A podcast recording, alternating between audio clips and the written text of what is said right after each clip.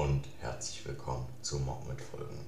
Mein Name ist Erik und das ist mein True Crime Podcast, also wahre Verbrechen. In diesem Podcast erzähle ich euch von wahren Kriminalfällen und erläutere ihre juristischen Folgen. Sollte ich mal etwas lockerer reden oder gar etwas lachen, ist das natürlich nicht, weil ich nicht ernst genug bin, sondern einfach, weil ich ein bisschen was zum Runterkommen brauche.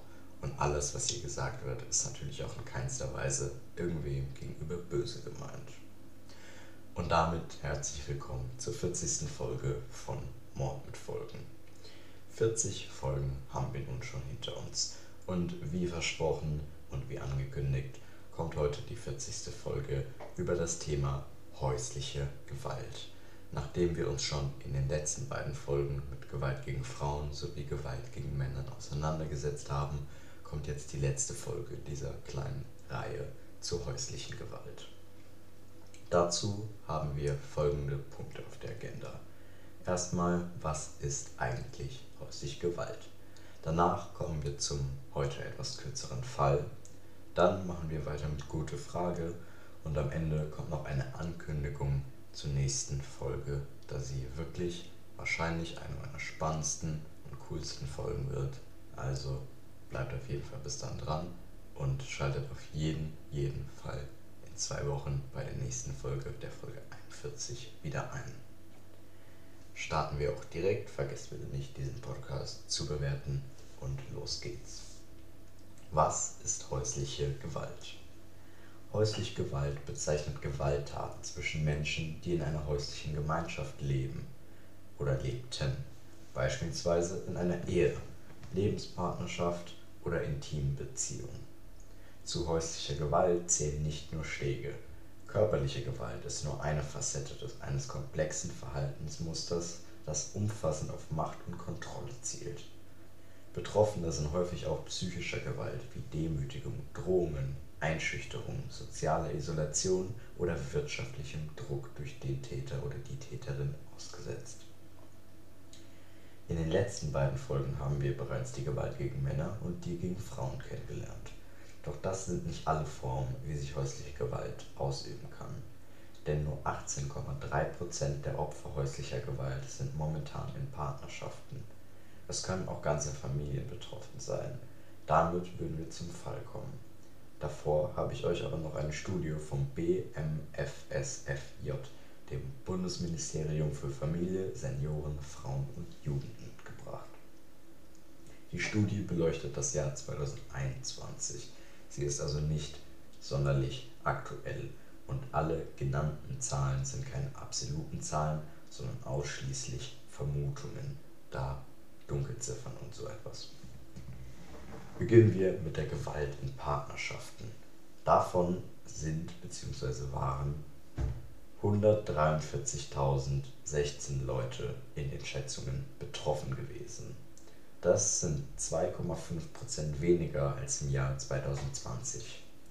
Es gab 143.604 Opfer und davon 80,3% weiblich und 19,7% männlich. Das sind insgesamt 3% weniger Opfer als letztes Jahr. 39,6% sind Opfer der ehemaligen Partnerschaften.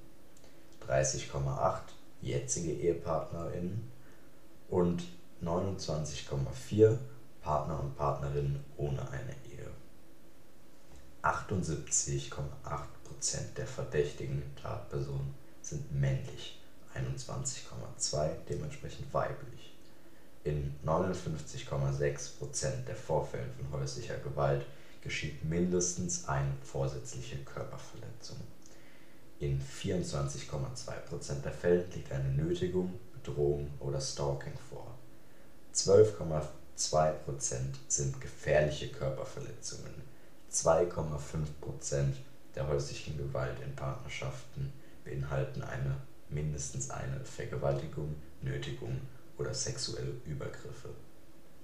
0,3% Mord und Totschlag und zu 1,3% andere mögliche Delikte.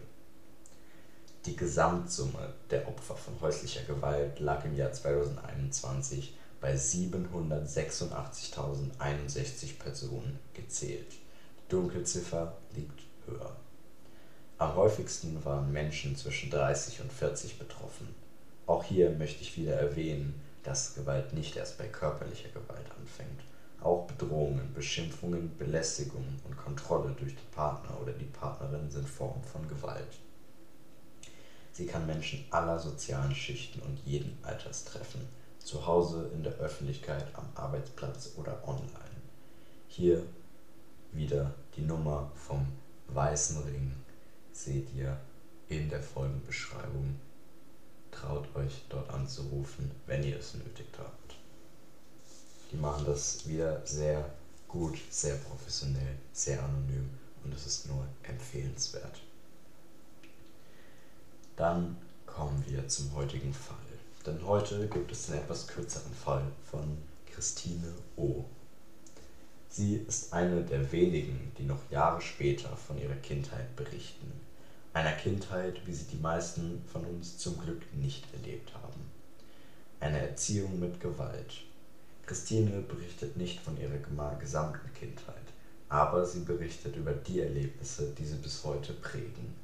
Sie erlitt Gewalt durch ihre Pflegemutter und sie wusste nicht warum. So lag am oberen Ende der Treppe, die zu Christines Zimmer heraufführte, immer ein Stecken bereit.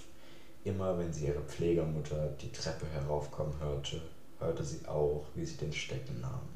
Dann wusste sie schon, was passieren würde. Ihre Pflegemutter würde sie damit verprügeln, bis sie blutete. An ein Ereignis erinnert sich Christine noch genau. Sie hatte einen unruhigen Schlaf, wälzte sich hin und her in ihrem Bett konnte nicht richtig schlafen. Ihre Pflegemutter, welche unten im Wohnzimmer saß, fühlte sich dadurch gestört. Sie konnte sich nicht beim Lesen konzentrieren. Sie kam also hoch mit dem Stecken und sie verprügelte sie, bis aus ihrer Nase das Blut nur so floss. Danach verließ sie das Zimmer. Christine lag damals einfach nur im Bett, ließ es über sich ergehen und sie kümmerte es nicht dass ihr gesamtes Bett vollgeblutet war. Sie wusste nicht, wie ihr geschehen sollte. Als Christines Schwester später das Haus betrat, kam sie in Christines Zimmer. Dort fand sie Christine noch genauso vor, im Bett und voller Blut. Eine Minute später hatte sie die Pflegemutter geholt. Doch die Schwester wusste, dass es nicht nur ein starkes Nasenbluten war. Sie tat, wenn du das noch einmal machst, zeige ich dich an, sagte sie zur Pflegemutter. Und das hatte massive Auswirkungen. Einige Jahre später hat Christine einen kleinen Jungen bekommen, trennte sich jedoch letztlich vom Vater und stand ganz allein mit ihrem Jungen da. Und ihr fiel auf, dass sie auf einem Weg war, der nicht besser war als der ihrer Pflegemutter. So holte sie schon vor dem zwei Jahre alten Jungen zum Schlag aus, ließ es dann aber doch. Als sie diese Erkenntnis machte, begann sie sich Hilfe zu suchen. Es gibt viele Stellen, wo solch meist überforderte Eltern Hilfe suchen können. Christine hat einiges durchgemacht und jetzt trotzdem etwas gefunden, was ihr Spaß macht. Sie verdient großen Respekt, dass sie uns ihre Geschichte erzählt und sich in solch einer Situation mit ihrem Sohn reflektiert hat und sich Hilfe geholt hat. Mittlerweile ist das einige Jahre und einige Therapien her und Christine ist nun eine ältere, glückliche Frau. Und das Ende gefällt mir für sie. Und dort, das ist ein ziemlich krasser Fall. Denn sie weiß bis heute nicht, warum sie von ihrer Pflegemutter geschlagen wurde. Und das zeigt auch wieder die typische häusliche Gewalt, wie sie leider auch gegen Kinder und Jugendliche geht. Schließen wir aber von Christine O., ich habe bewusst nicht ihren vollen Namen genommen, und ihrer Geschichte ab und wenden wir uns unserer dritten Kategorie vor zu gute Frage. Erste Frage. Ist Polizeigewalt und Folter ein legitimes Mittel gegen politische Aktivisten? Ganz einfach, nein, denn Folter ist zum Glück verboten. Muss man geliehenes Geld zurückzahlen? Muss man geliehenes Geld zurückzahlen? Privatpersonen, wenn es keinen Beweis gibt, dass ich das Geld geliehen oder bekommen habe, einen mündlichen Vertrag zu beweisen, ist sehr schwer. Rein theoretisch musst du es zurückzahlen. Aber das ist schwer zu beweisen, wenn es nicht schriftlich ist oder es nicht gerade Zeugen gab. Anzeige Jugendliche. Hallo Leute, müssen Jugendliche, wenn sie eine Straftat begehen, eine Geldstrafe zahlen? Nein, das Jugendstrafrecht kennt keine Geldstrafen. Aber dafür lässt es sich andere Dinge einfallen. Sollte das Ordnungsamt mit Tasern ausgestattet werden? Wozu? Taser sind ja sowieso sehr fragwürdig und das Ordnungsamt sowie ein Großteil der Polizei braucht diese nicht. An manchen Stellen wären Schusswaffen gerade an Brennpunkten für das Ordnungsamt zwar hilfreich, allerdings keine Taser. So, und bevor ich mich verabschiede, kommt jetzt hier der Trailer zur 41. Folge. Die nächste Folge wird wohl eine meiner ausführlichsten und intensivsten Folgen, sowie eine meiner spannendsten. Es geht um das Thomas-Mann-Gymnasium in Stutensee.